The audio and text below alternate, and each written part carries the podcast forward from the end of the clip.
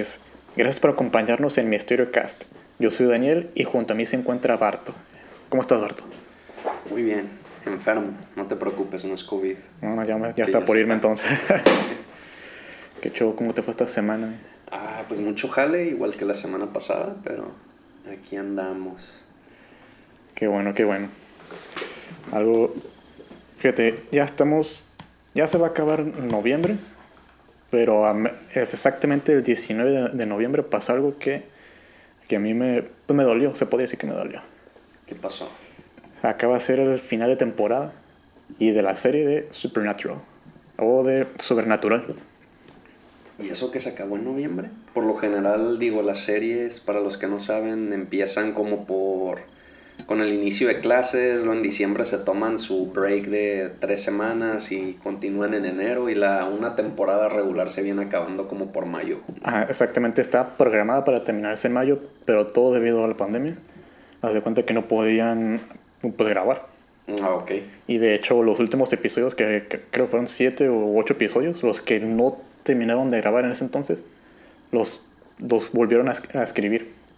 Y ah, recortaron la, la, orden de episodios entonces. No, no la recortaron, pero simplemente hay unos cambios en los que realmente si, si los llegas a ver o cuando los veas te vas a dar cuenta que están vacíos todos los episodios, no hay gente más que los protagonistas. Ah, no mames. O sea, y cuando están todos juntos, realmente siempre hay una excusa para que estén separados. Ya sabes, sana distancia. Sana distancia. Ah, pues qué mal plan que terminó así la serie. Pero los episodios estuvieron chingones, ¿y ah, sí. los quemaste todos? Sí, ya eso es a, lo que voy de, que fueron 15 temporadas. O sea, hace 15 años de una serie. Es la serie más larga de, no de ciencia ficción, de fantasía, superando a la de Smallville. Ok, Smallville duró 10 años, ¿no? ¿10, 11 años? 11 años, creo. Ah, okay. Y esto duró 15, la, la desbancó. Tiene más de 300 episodios. Y pues básicamente ya se acabó. Tuvo, tuvo un buen final. ajá, tengo que decirlo, tuvo un buen final. Okay. Aunque en redes sociales hay opiniones divididas. De que hay unos que no les gustó, otros que sí les gustó. Pero al final, los que sí les gustó son la mayoría. Ah, ok. No, pues está bien. Siempre es bueno cuando una serie termina. O sea, es muy común, sobre todo cuando una serie que dura tanto tiempo en, en televisión termine de una manera satisfactoria. Y tú siempre me la has recomendado y la verdad no me he dado el tiempo de verla. Entonces ahí pues, opinen en los comments si creen que la debo de ver. Daniel me, me está siempre diciendo que la vea. Pues es que es una buena serie y a todas las personas que les guste esto, estos temas de, misterio, de terror, es una muy buena serie que a través de 15 años supieron seguirle la, la historia. No fue fácil. Ah, sí, hay temporadas en las que no son tan buenas, pero aún así supieron seguir el ritmo. Ah, ok. Entonces, tiene, es una serie que tiene todo. Tiene su alivio cómico, tiene momentos de drama y, para, bueno, para los que no estén tan acostumbrados o que no quieran ver drama romántica, este más bien es, drama fraternal, porque los protagonistas son, son hermanos.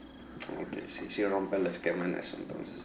No, pues ahí también si les interesa que Daniel haga un breakdown de temporada o por episodio o en general qué opina de la serie, eh, lo, lo, podemos hacer. Ahí díganos qué opinan al respecto. Podría ser en otro tipo de podcast. No, sí, también estoy muy abierto a hablar sobre Supernatural, lo sobrenatural, que me, me gusta decirle sobrenatural. Realmente... Muchos les gusta decirle a las series por su nombre en inglés, pero sobrenatural es la traducción literal. Entonces no hay pedo con la traducción. No, no hay pedo. Ahí creo que España no se metió. sí, pues está bien. Pero bueno, esa era mi noticia de hoy. Que lo único que me arrepiento es no haber visto la serie desde que salió. La terminé viendo nada más los últimos cinco años, las últimas cinco o seis temporadas. Ah, ok. Y las demás las aventé en Netflix cuando estaban en Netflix. Ah, ok, pues sí, de hecho me acuerdo cuando estaban en Netflix tú me habías dicho que las iban a quitar, que me las quemara, pero ya no tuve tiempo de, de aventármelas. actualmente es una serie recomendada si te gustan esos temas, pero actualmente están en Prime. Ok. Ahí me agüité que me spoilearon que se muere Joe, entonces, spoiler. Nah, eso es hay un montón de spoilers, hay algo que realmente lo que tuviste yo creo que vendría siendo el 15% de la serie. Sí, sí, no lo dudo. No lo dudo. No, pues está bien. Digo, yo aparte de Jale, que siempre me ando quejando, pues he estado viendo de Mandalorian en Disney Plus. No sé si tienes la membresía, ya lo checaste. Ah, sí, ya la, la compré cuando estaba en oferta. Ah, igual yo, igual yo. Ahí, hay caso chistoso con mi novia. Me dice, oye, ¿ya lo compraste? Sí, ya lo compré. Ella me dice, yo también lo compré. Y el mero día de lanzamiento me mandó un mensaje y me dice, ¿las claves? Y yo, ¿no lo habías ¿No comprado? comprado? Exactamente. Ya ves cómo es. Pero bueno, ya se lo compartí y tiene su perfil. No, pero sí, de hecho, un poco desviándonos del tema, Disney Plus está muy chingón, la neta. No, no pensé que me hubiera gustado tanto. Creo que me identifico mucho con el meme, probablemente ya lo viste, muchos ya lo vieron, que dice la audiencia que se esperaba para Disney ah, Plus y son puros pinches morritos en la foto y la audiencia que está viendo Disney Plus puro chaburroco, ¿no? Bueno, yo sí tengo, tengo una queja con Disney Plus. échala. Eh, de niño, pues como todo niño miraba Disney, lo que no me gustó es que tienen el programa de Art Attack y tienen lo, último, los últimos episodios, últimas temporadas, que realmente ya no, no saben ni, ni qué, qué día sacar para, para hacer manualidades. ¿Tienen Art Attack? Sí, pero ya no es lo mismo cuando, recién, cuando estaba en el canal. Ah, ok, ok, ok. No, qué chistoso. Para los que no saben, Art Attack era que, ¿cómo lo describirías tú? Era un show muy raro, muy, muy específico. Mira, para las personas que tienen más edad lo pueden referir con cositas. Porque básicamente es, hacían puras manualidades. Ajá. Es que aquí estaba dirigido para niños y hacía pinturas, dibujos, eh, pues sí, manualidades. de, una forma sencilla y, rápida. Lo que más me acuerdo yo de Art Attack son las tomas aéreas. Digo, de que te ah. ponían la cámara desde arriba y veías que con toallas, ropa o algo hacían como que un futbolista, ah, algo sí. así. Sí, sí, no, no, ese no era, básicamente, ese no era algo que tú pudieras hacer. Ajá. Pero nada, era como, no, Sí, para rellenar el, episodio de, de cómo un tipo, no, recuerdo cómo se llamaba, Nick, bueno, el, que armaba todo eso en, el, piso con ropa o eso con granos de sal o con... Ajá, sí, con lo que fuera. Era de que... Se, bueno, la idea era de que podía, podía hacer arte en cualquier cosa, con cualquier cosa en, cualquier parte. Pero no era... sí, de eso no era el show, nomás me acuerdo que era un segmento, pero ah, cuando me acuerdo de Art Attack me, me, queda, eso es lo que más se me viene a la mente, ese tipo cuando, cuando hacía ese tipo de cosas con la cámara de, desde arriba. Bueno, en fin, mi queja es de que están las últimas temporadas que realmente ya no, da, no saben ni qué hacer para hacer, para hacer las manualidades, ya están bien, bien forzadas. ¿Crees que van a poner las otras temporadas? Yo espero, no sé, pero ojalá. Yo espero que sí, porque eso sí me, llamó la atención en cuanto lo compré. Pero ya vi que eran con, las últimas temporadas dije, nada, ya no. Porque los Simpsons también creo que nada más están las últimas dos temporadas. Exacto. Eh, sí, de hecho, cuando tuve la oportunidad de asomarme al Disney Plus de Estados Unidos, ahí están todas las temporadas y era lo que todo el mundo estaba esperando ahorita para el lanzamiento en Latinoamérica, pero lamentablemente nos pusieron las últimas temporadas que a nadie le gusta. Ok, esperemos, digo que yo pensaría que conforme el tiempo van a poner todo, ¿no? Igual que los Simpsons. No creo que vayan a tener nada más de los Simpsons. De, las últimas dos temporadas. De los Simpsons, recordemos que todavía siguen en Fox. No sé qué tantos derechos tenga Fox, más bien, sobre los capítulos. Pues Disney compró a Fox, entonces. Pero para derechos de emisión, no sé qué tanto licencia tengan todavía. ¿Qué tanto poder? Ah, ok, ya te entendí. El tema ahí también es de que los derechos, digo, van cambiando país con país. Entonces en Latinoamérica probablemente... Tarden en vencerse. Tarden en vencerse, así es. Pero bueno, después de esa breve introducción, ya hay que dirigirnos al tema. Ok. El, el tema que ya todos saben porque ya leyeron el, el episodio del capítulo, se trata de John Wayne Gacy. ¿Quién es John Wayne Gacy? Básicamente, eh, yo creo que muchas personas lo conocimos indirectamente. Y este, este personaje es el responsable de que muchas personas tengan miedo a los payasos. ¿Cómo se llama la fobia? ¿Te acuerdas? No recuerdo, la verdad, no recuerdo. Ver, yo la busco si quieres, síguele. Y básicamente elegí que eh, elegí hablar de este asesino serial en primer lugar porque creo precisamente en eso de que fue muchos lo conocimos indirectamente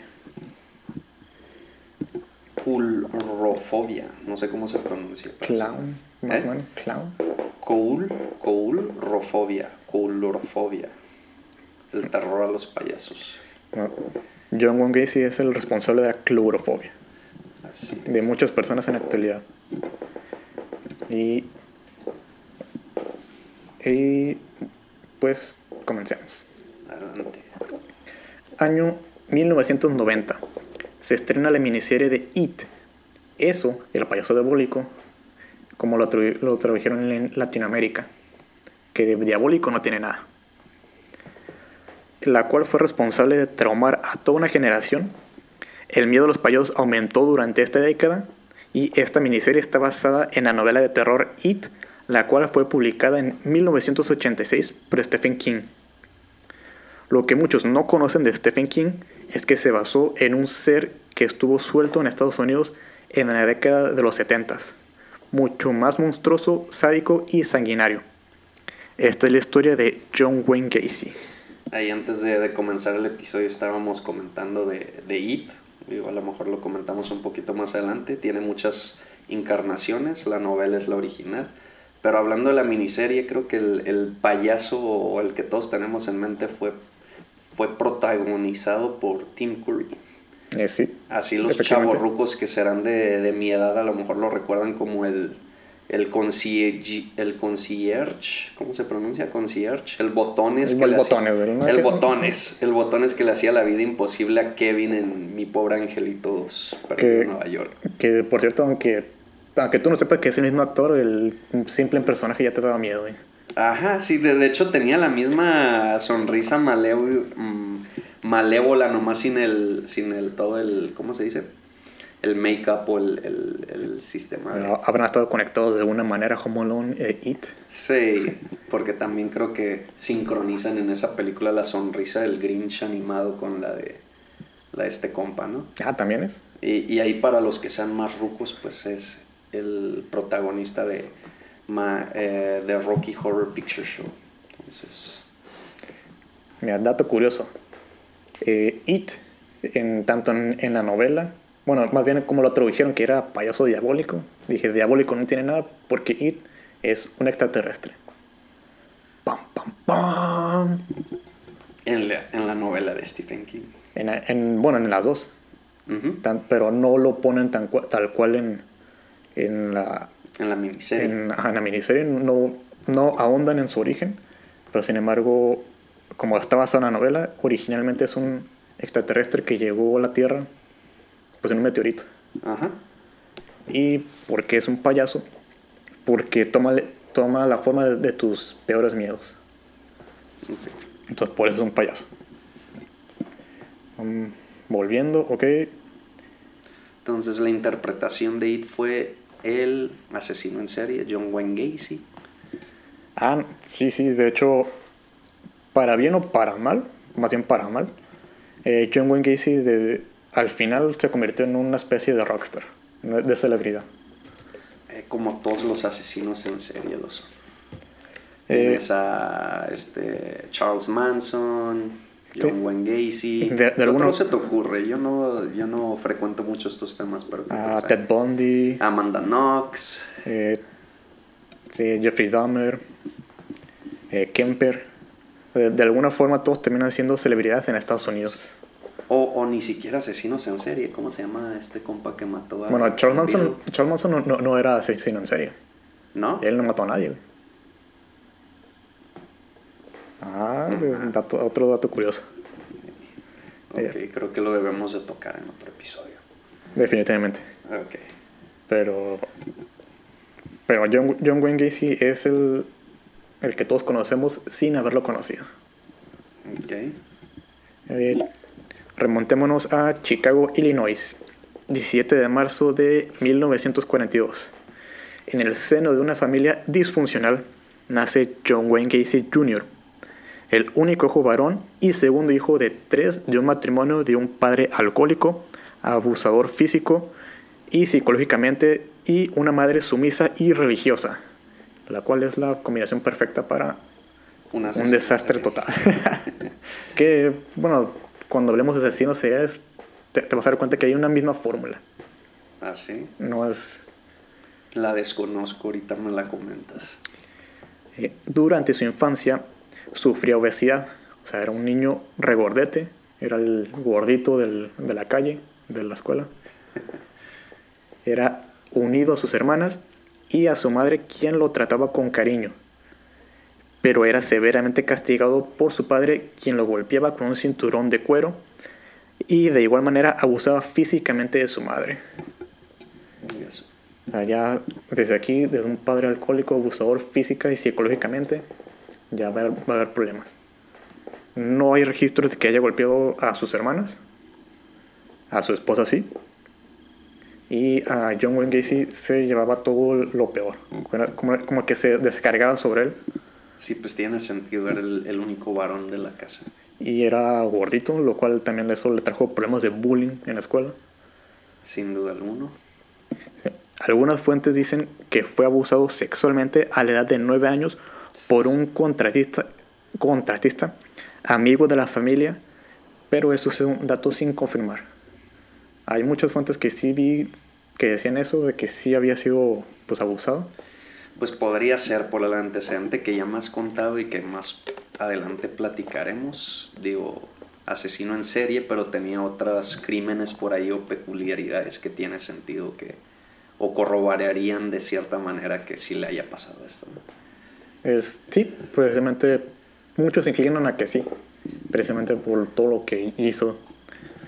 Y un dato de vital importancia es, cuando tenía 11 años, fue golpeado por un columpio en la cabeza, accidentalmente obviamente, y como consecuencia se le formó un coágulo que le pasó desapercibido hasta que tenía 16 años, cuando comenzó a sufrir desmayos. Ahí no sé cómo funciona la medicina ni la, ni la ciencia, pero, pero, parece ser que se le quedó ahí sin ningún problema hasta los 16 años.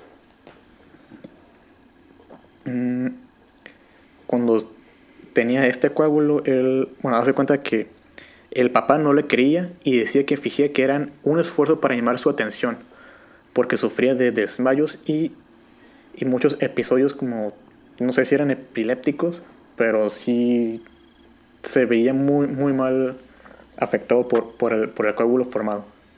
Entonces él se tiraba al piso, se desmayaba y su papá le decía, no, ya levántate, no estás jugando. Como, sí. como consecuencia, pues lo volvía a, a, golpear o, o, o, decirle cosas verbalmente. Y pues es un ciclo que no, no, no se termina de romper. Sí, ahí pues en, en esa época que es Nació en el 42, si era un niño de 11 años, estamos hablando de los 1950, aunque había doctores que sí reconocían... 40, 50. Ajá, los 40, 50, los golpes en la cabeza y todo, creo que no era de, de conocimiento general para las familias y todo, que ese tipo de comportamientos se podrían dar por ese tipo de golpes, ¿no? Y más con un padre tan escéptico y tan recio. Sí, no al sufrir de obesidad y tener una condición cardíaca que no le permitía jugar deportes, causaba aún más repugno de su padre. O sea, la, a pesar de que era un niño regordete cuando creció y, era adolescente, siguió siendo obeso. Lo cual no podía jugar deportes, lo cual a todos los papás quieren que, o por lo menos de la época, quieren que sus hijos sean las estrellas del deporte. Pues él no podía hacer eso. Entonces, como... Una decepción más para... Para su papá. Para su papá. Dice, por lo cual también lo agredía verbalmente diciéndole cosas como estúpido, marica o niño de mamá, niño de mami. Mamas boy. Entonces aquí es donde todavía no, llega a la adultez, sigue siendo un, un adolescente y ya ha sufrido por mucho, verbal y físicamente. No es ninguna justificación a lo que él va a hacer en el futuro. Pero ya vemos que no le pasó muy bien. O sea, no nos sorprende a dónde va la historia, ¿no? Sí, es el tema de, de, de tanto abuso, sobre todo cuando tú, digo, en la escuela el bullying o lo que sea, pues quiera que no lo sufres y todo, pero tú crees que llegas ya, pues te sales de la escuela y acaba, ¿no?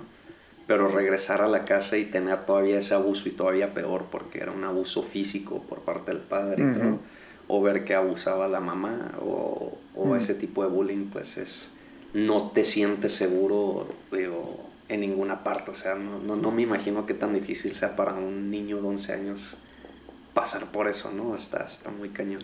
Y a lo que le ha pasado ahorita, mm, me podría decir que es lo más light que le, que le podría pasar al, a, una, un asesino serial. O sea, tú, tú eres un niño que se, presuntamente fue abusado sexualmente por un amigo de la familia. Y aparte los papás, bueno, sobre todo el papá lo, lo sobre, lo, lo perdón, lo, le pegaba y lo abusaba verbalmente.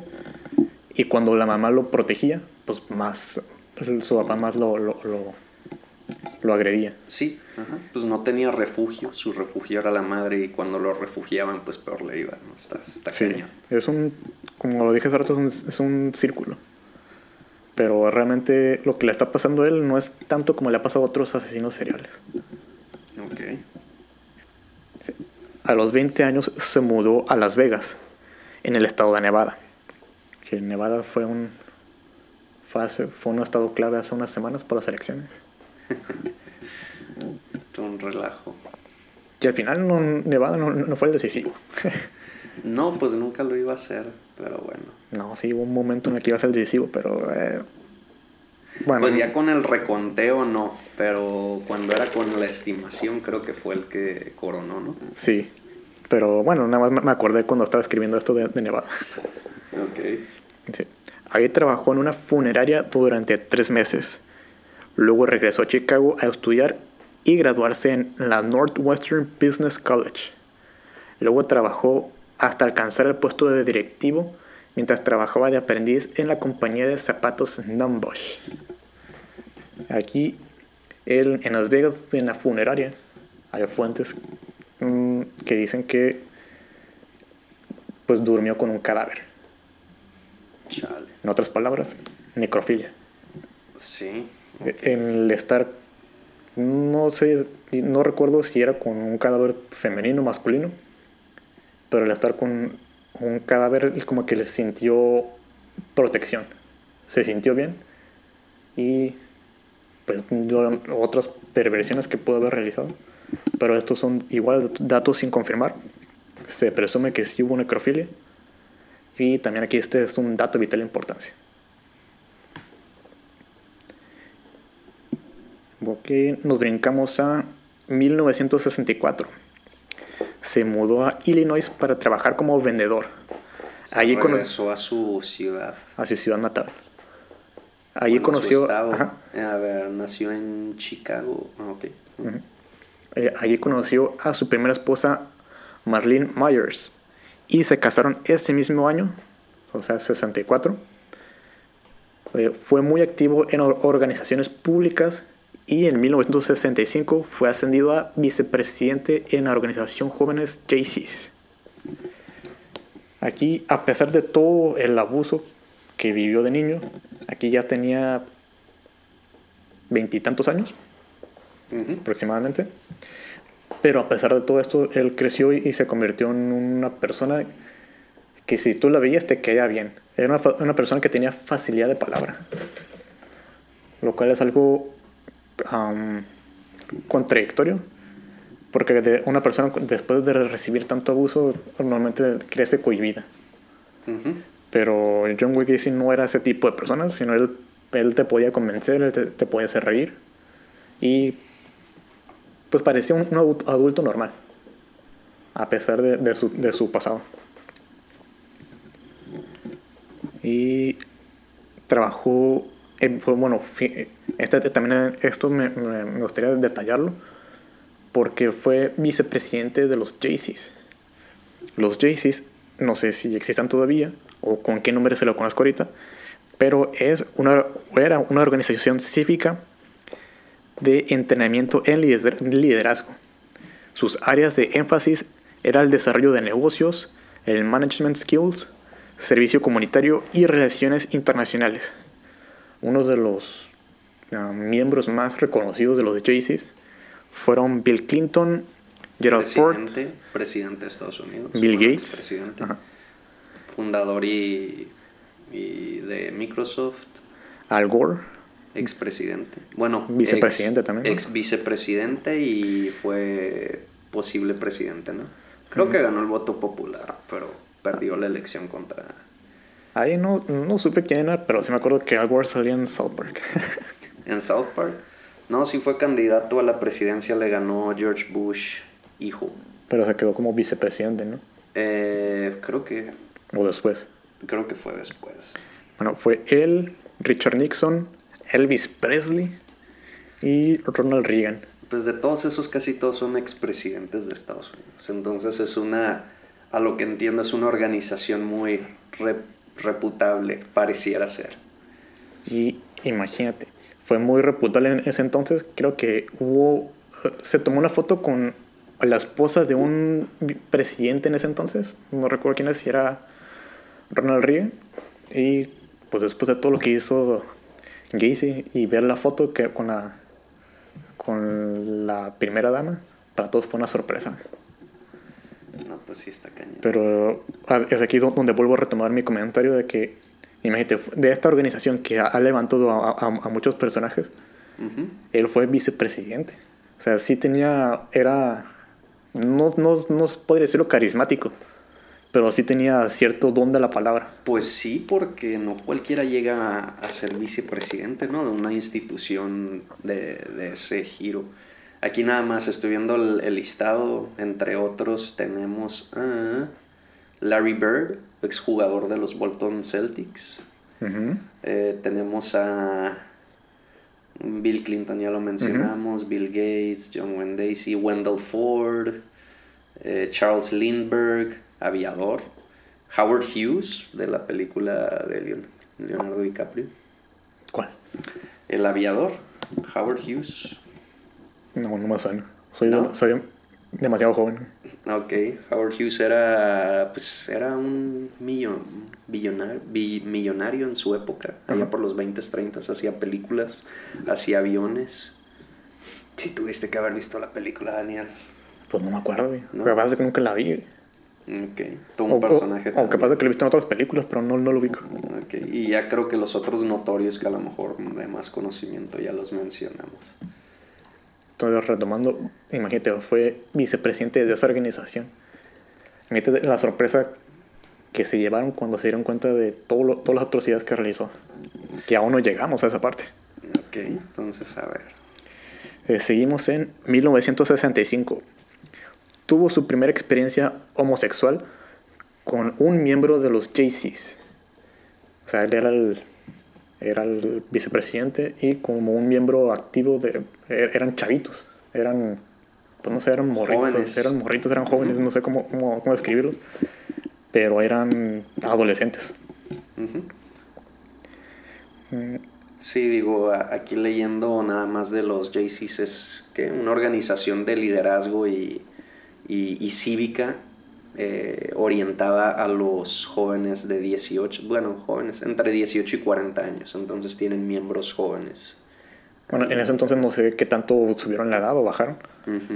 Pero en, en- cuando él era vicepresidente eran, eran adolescentes, eran 14, 15, 16, 17 Ah, años. ok, mira, ya, ya, ya. Dice aquí que la membresía en 1976 fue cuando se cambió de 18 a 40 años. Entonces, por lo general era gente joven que todavía estaba en la adolescencia por pasar adultez, a quien se enfocaba esta, esta organización. Entonces, tuvo su primera experiencia homosexual con un miembro de los Jaycees. Y se mudó a Waterloo, Waterloo Iowa, Iowa, donde debido a las influencias e hilos movidos por la familia de su esposa, fue gerente de un KFC. KFC, Kentucky Fried Chicken. Y en este, en este, en este punto, lo único que había cometido era esa experiencia, que no, no recuerdo si fue denunciado o no. Pero a pesar de, volvemos, a pesar de todo el pasado trágico que vivió, traumático, pues más bien es la palabra, fue gerente de un KFC. Creo que es el sueño de muchos. Y posiblemente, es- el, posiblemente descubrió la, la fórmula secreta del KFC. Puede ser. Y estamos en 1965. 1967. Este sí fue un abuso. Abusó de Donald Borges, hijo de un ex miembro de los Jay-Z, a quien llevó a su casa con la falsa promesa de enseñarle películas pornográficas y alcohol. Básicamente le pidió que le practicara sexo oral y en los siguientes meses abusó de manera similar de otros adolescentes. Ahora, ser un jovencito en, esos- en esa época, ¿Todavía era parte de los Jaycees o ya no en esos tiempos? mm, creo que sí. Ah, ok. Pero en, en ese entonces, imagínate, le, dice- le, le dijo, o más bien su modo operandi, era decirle a, a los chavitos, "Hey, te enseño pornografía y drogas y alcohol. Creo que... eh, Por Creo- eso mucho ojo, chiquillos, mucho ojo. Creo que de esa manera los convencían. Realmente, aunque no, nosotros ahorita lo veamos de una manera como que, "Ah, ¿quién va a caer en eso? güey?". Ujú. Realmente así sí fue como cayeron varios. Y hasta ahorita era, pues sí, abusar sexualmente de ellos, de esa manera. Que aquí, bueno, hay una palabra especial porque no se cataloga como pedofilia. Creo que era efebofilia, que es el para la atracción hacia personas preadolescentes o adolescentes, o sea, ya no son niños.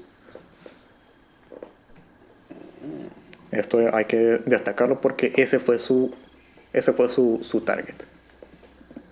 No fueran niños precisamente, pero sí eran jovencitos. Ah, ok. Entonces no era pedófilo. Eh, no lo había escuchado, fíjate. Pero sí, Sigue- confirmo el dato. Sigue siendo pedofilia al fin y al cabo. Sí, pues sí. Eh, eh, ok. Y en algunas ocasiones les mencionaba que en el nombre de la ciencia él realizaba estos experimentos de manera homosexual. Sea, les, les decía que les daba alcohol, les daba marihuana, que eso era lo que estaba en ese entonces, y que si le practicaban el sexo oral era en nombre de la ciencia, porque estaba realizando experimentos. Ok. Que igual nosotros lo vemos muy obvio ahorita de que quién va a caer en eso, pero sí cayeron. No, sí, tienes que tener en cuenta que si seguía en la organización ahí JCs, pues tenía cierto prestigio, cierto respeto. Entonces, pues es difícil desconfiar de uno cuando, cuando pasan esas cosas.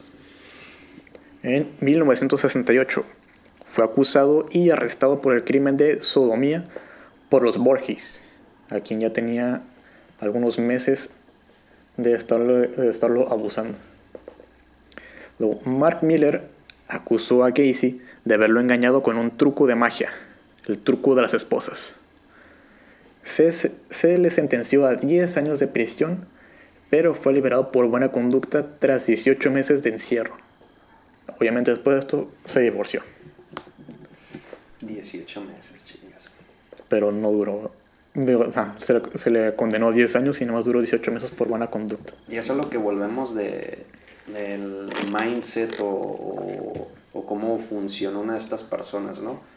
Dices, fue liberado en 18 meses por buena conducta. Obviamente es una persona que se sabe controlar en ciertas instancias para poder sacar ventaja, en este caso una, Eh, una mm. libertad. Má- más que controlar, yo diría manipular, la- la-. La, la situación. Exactamente, tienes razón. Entonces, una persona altamente eh, agradable cuando necesita hacerlo, eh, que, que puede ser de- puede, prese- puede presentarse como una persona de confianza o, un, o alguien de esta manera, ¿no? Porque, pues sí, si es liberado en 18 meses, obviamente, pues tiene que haber un motivo por ello, ¿no? Por cuál se lo autorizaron. Y mira, precisamente aquí no lo escribí, pero creo que durante estos 18 meses se le realizaron exámenes psicológicos y los resultados fue que el psicólogo doctor dijeron, ¿sabes qué? John Wayne Gacy no está bien de la cabeza, es un peligro para la sociedad. Esas fueron las palabras. O sea, realmente él ya estaba dañado psicológicamente al nivel de poder manipular a la gente. Así es.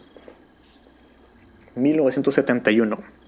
Nuevamente en Illinois, compró una casa y estableció un negocio de construcción. PDM Contracting o Contractors. No lo encontré tal cual cuál era el nombre real. Contracting o Contractors. Y PDM es Painting, Decorating and Maintenance. Ok. Algo que me gustaría... Um, bueno, no tanto, bueno, ahorita vamos a ir a esa parte. eh, algo, bueno, PDM contrataba únicamente a jóvenes estudiantes y de preparatoria. ¿Por qué? Porque era más fácil pagarles. Era más barato pagarles. Y voy a era la excusa de él, cuando ya sabemos cuál era su fijación, cuál era su target. Su verdadero motivo. En agosto de ese mismo año se comprometió y se casó. Otra vez. Se volvió a casar. No recuerdo haberlo visto, pero tuvo hijos de su matrimonio previo. Mm, creo que sí llegó a tener hijos o dos hijas, más bien. Pero pues obviamente la mamá se quedó con la custodia. Ok. Y se casó con Carol Huff, madre soltera de dos hijas, quien ignoró su pasado turbulento y vio en Gacy un hombre trabajador y redimido ante la sociedad. Fue partícipe activo en el Partido Demócrata, volvemos a lo mismo. Beller tenía el don de la palabra. Otro dato de vital importancia es que en esta casa es donde cometería los demás abusos y asesinatos. Como clásica casa estadounidense, contaba con un crawl space o entrepiso o semisótano. No sé si lo ubiques. Sí, para mantenimiento. Mm, sí, es como el espacio que hay entre la casa y el suelo. Sí, eso lo ves muy comúnmente en casas americanas, que son hechas de madera. Desconozco porque no es mi área, pero tengo entendido que es para un área de mantenimiento, pero también ayuda para la... Creo que para la temperatura. Para la temperatura, sí es. Para lo térmico de la casa, ya que no esté en contacto con el suelo. Está alzada, entonces ayuda para cuando es invierno que no esté tan fría la casa y cuando es verano no esté tan caliente. este espacio, el crawl space o entrepiso, vamos a decirle, es una parte clave. Ok. Sí. Casey vivía una doble vida, la que todos veían en el que él era un respetable ciudadano y en la otra, su vida privada, donde a través de su empresa contratista, en donde estaba siempre rodeado de jóvenes, este se les insinuaba a sus empleados.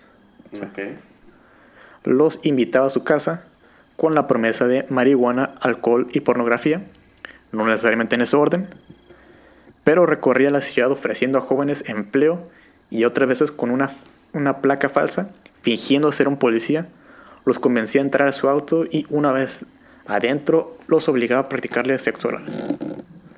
Han pasado, ya salió de la cárcel, pero él no cambió su forma de, de su modus operandi. Realmente, como dijo el psicólogo, este tipo de personas ya es un peligro para la sociedad. Y es un depredador. De hecho, aquí estoy leyendo también que convencía para ciertos favores a sus empleados de PDM cuando les, les daba financiamiento, o sea, les daba dinero, les prestaba vehículos, eh, asistencia, promociones dentro de la organización por tal de, de recibir sus... ¿Cómo decirlo? Pues un nuevo superandilla que vimos ahorita, ¿no? y bueno, aquí, pues sí, no cambió su forma de, de ser. El psicólogo dijo que ya era un peligro y siempre lo fue, pero de alguna manera sabía disfrazarlo. Dice, en 1972, alrededor de una central de autobuses Greyhound, conoció a Timothy McCoy, un joven de 16 años quien esperaba su camión para viajar hacia Nebraska. Debido a que el camión partiría al día siguiente, Casey convenció a Timothy de pasar la noche en su casa. después de un par de bebidas y posiblemente drogas, tuvieron una noche más íntima. O sea, de alguna manera lo... Pues de alguna manera el, el muchachito este lo... Le...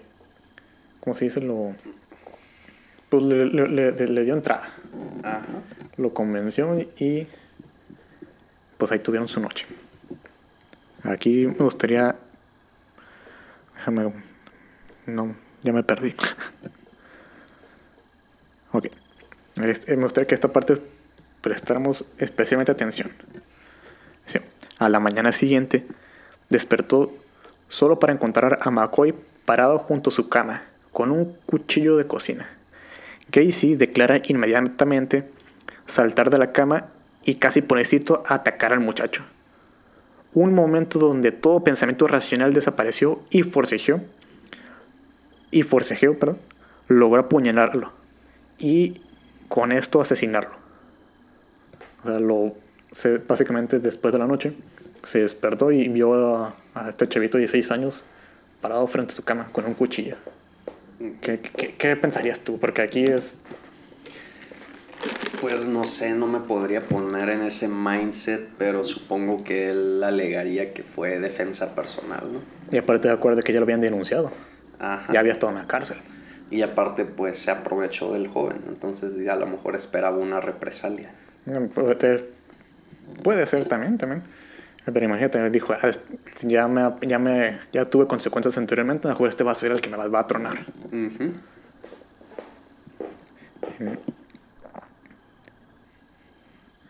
¿Dónde me quedé? Ok. Acto seguido, Gacy se dirigió a la cocina solo para encontrarse con un cartón de huevos abierto y un paquete de tocino cortado. Servidos dos platos en su mesa. Gacy declara que al haber apuñalado a McCoy, lo hizo sentir un choque orgásmico de adrenalina. Ahí es, bueno, dice, bueno, dijo. Ahí es cuando me di cuenta de que la muerte es lo más grande emoción. Entonces el, el joven le está preparando desayuno. Es lo más trágico. Y este sería el primer homicidio, el primer asesinato. Y aquí es donde pasa de ser un tipo de depredador a, a otro nivel. Y más porque el- lo que declara de haber sentido ese choque orgásmico, en otras palabras, eyaculó. No, hay un... Bueno, ahí fue donde él se enteró, se, se dio cuenta de que culo era el paso siguiente. A ver... Ah, para este punto, él se volvió a casar y de alguna manera él solía hacer fiestas en su casa, en el sótano, donde la entrada a su esposa estaba prohibida. Entonces su esposa nada más lo vio entrar con chavitos ahí al, al sótano y ella no podía entrar. Entonces ahí hay algo raro, pero pues no, no, se, no, pudo, no pudo descifrarlo la, la esposa en ese momento. 1973. Abusó sexualmente de un empleado suyo. Lo llevó a Florida para revisar una propiedad adquirida por Gacy. Estando en el hotel, lo atacó.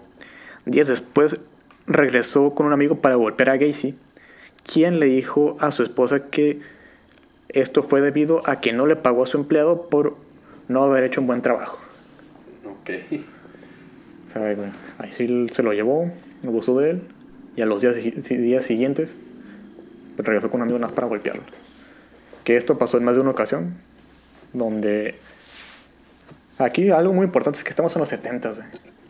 que si bien eh, en el 2020 no es muy bien vista el- todavía la homosexualidad, bueno, me quiten los 70 Sí, pues todavía no, era, era más estigma todavía en, ese- en La- esos tiempos. La policía, no nada más aquí en Gacy, sino con otros asesinos seriales o en cualquier manera, a la policía le decía Gacy y la policía, no, no, eso fuchicaca. La policía no se metía en nada de eso.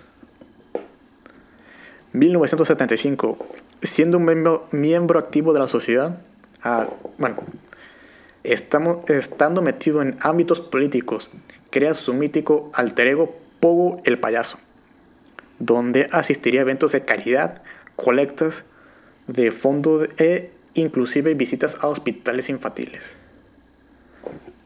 Aquí, bueno, en- en- estamos en el 75, pero en algún punto entre el 70 y 75 creó a, a Pogo, el payaso, que es aquí donde era, donde era muy, muy conocido. Es el origen. Eh, y aparte, como ya lo hemos mencionado, él está metido en toda clase de, de eventos sociales y políticos, en los cuales él asistía en- a la mayoría de estos como vestido de payaso. Un punto a resaltar es que el maquillaje de, del payaso eh, terminaba en puntas, era muy puntiagudo, lo cual eso se, se refleja a que si terminan puntas en un maquillaje lo va a hacer como que más frío, más agresivo, más... Diabólico. Mm, por lo- ajá, po- porque por lo general los payasos tienen el, el- el maquillaje más, Redondo. más redondo, más... Sí, los más- ojos, la, la boca, los labios. Para verse más, no sé cuál será, más, más bonachón, más... Amigable. Ajá. Y aquí, con el simple hecho de ver a Gacy, ya pues, de vestido, aunque tú no sepas que, quién es, pero verlo vestido de payaso ya te da una mala sensación. Ujú.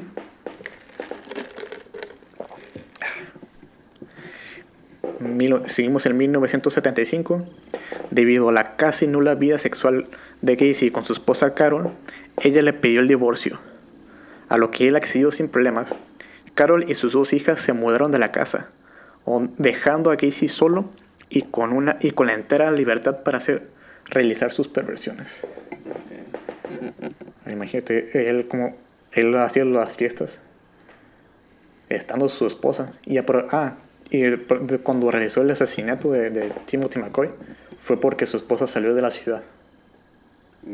Entonces, ahora que ya no estaban nadie para impedirle, ya fue donde se desató. 1978, 11 de diciembre, farmacia, farmacia Nissan, Gacy encuentra a un jovencito, Robert Priest, de 15 años, hijo de un propietario de la farmacia. Le ofreció empleo de 5 dólares por hora, que en ese entonces pues era Una lana. Gacy lo, asi- lo asesinó ese mismo día en su casa, alrededor de las 10 pm. De alguna forma, estando en la farmacia, encontró al, al chavito, lo invitó a su casa y ah, bueno, lo- le ofreció empleo y lo invitó a su casa para discutir, yo pienso que términos del, del empleo, Ujú. pero lo asesinó. Ah, ya, ya no- ya no tenía cómo estaba al 78. O sea, en el- no lo puse aquí, pero ya, ya tenía varios ase- asesinatos. Este de Robert Priest sería el último. Ese fue su último asesinato. Y ese mismo día lo mató a las 10 pm. Debido a que Robert nunca regresó, sus padres lo reportaron como desaparecido al día siguiente. Un teniente y dos policías, quienes ya tenían razones para sospechar de Gacy, lo interceptaron en su casa. Su intención era interrogarlo sobre la desaparición de Robert, a lo que Gacy contestó que no podía en ese momento porque un familiar había muerto, pero que iría a la estación en cuanto pudiera. Al día siguiente que lo mató ya, ya lo estaban persiguiendo. Ok. Es importante recordar que, digo, hemos tocado eh, fechas o asesinatos más relevantes, pero durante el transcurso de las fiestas hubo varios asesinatos, ¿no? Ujú. Digo, al final el... Más bien en, cuando, se, cuando se divorció fue donde ya se desató. Ah, ok, sí, porque el, el kill count que tiene, digo, las víctimas son... es un número grande. No, sí, fueron 33 víctimas. Pero aquí quise poner el primero y el último. Ah. Y re- recuerdas que te dije que tenía el, el crawl space. Ah, sí, es, Ahí, es- ahí fue donde los fue metiendo lo- los cuerpos. Ya. Entonces uno podía pensar como, oye, ¿y el olor? Porque ahí los metía. Cuando había fiestas o algo que la gente le, le preguntaba, oye, pero, pues, ¿qué onda? ¿Qué huele? Él simplemente decía que era algo de la tubería y la humedad, que es algo muy, muy normal entre esas casas porque están levantadas. Así es. Entonces la gente pensaba, ah, no, pues sí es cierto, ¿no? En, en, en ocasiones metía concreto o, o cemento, pero tiene 33 cuerpos e inevitablemente se le llenó el, el espacio debajo de la casa. Así es. Ah, ah, ah, este Robert Priest O sea, lo, lo- mató a las 10 de la noche. Al día siguiente ya está la policía buscándolo.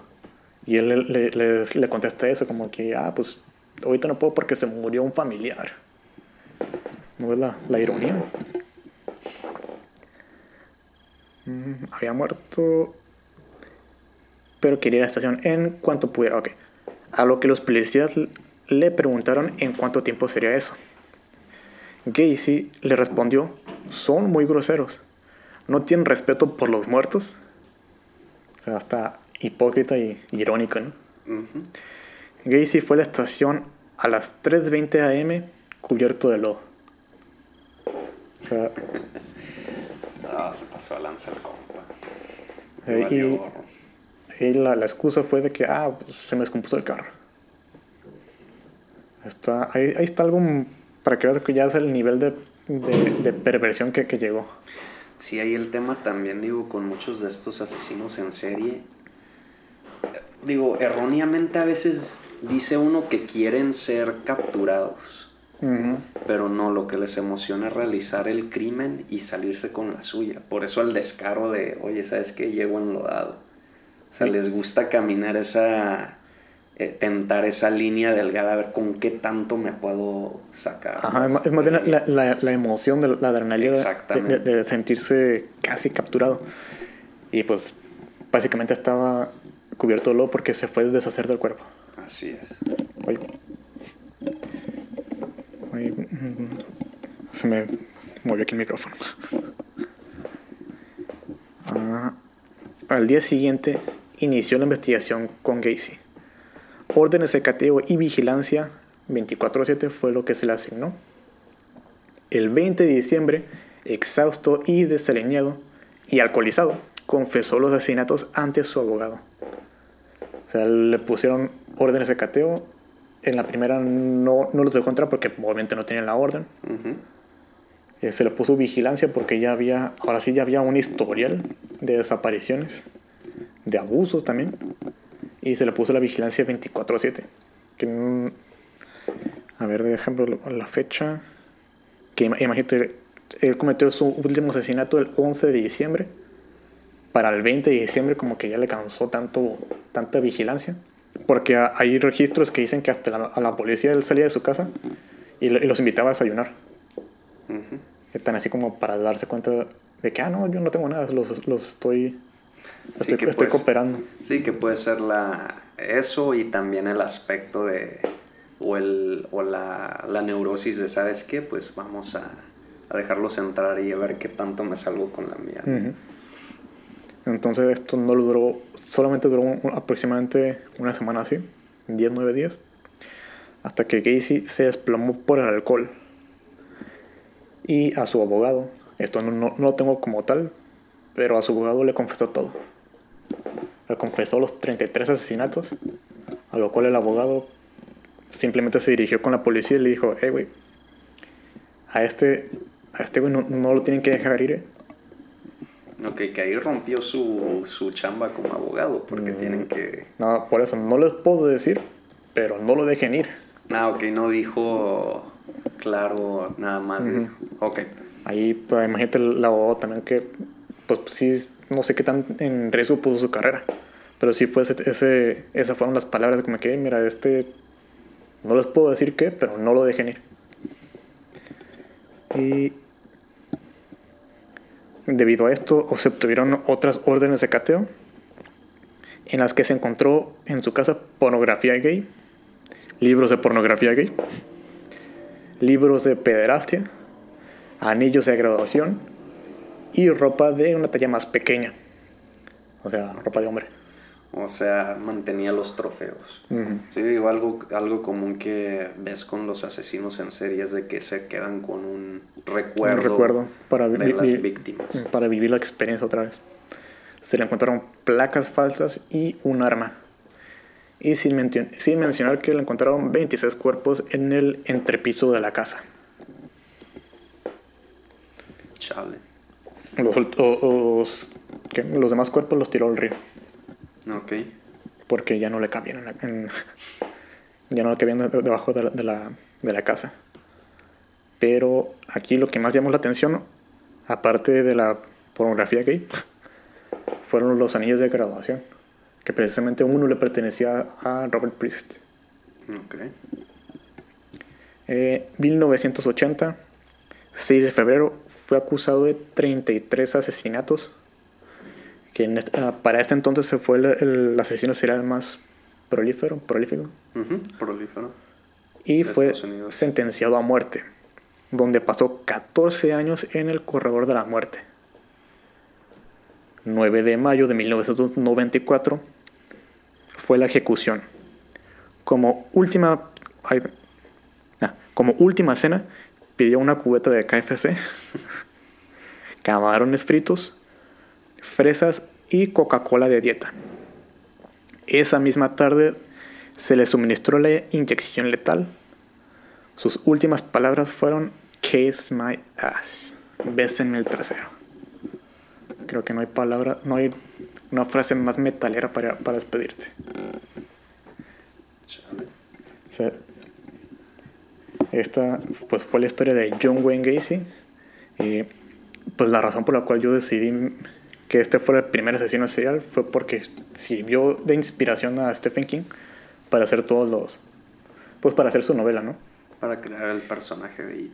Por eso eh, digo yo que fue el asesino serial que todos, que muchas personas conocimos primeramente indirecta, Indirectamente. indirectamente.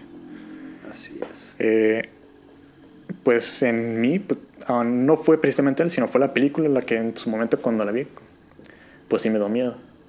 Ya después con con el tiempo ah, de adolescente o de, de adulto me di cuenta que había sido basado en, un, en una persona de la vida real.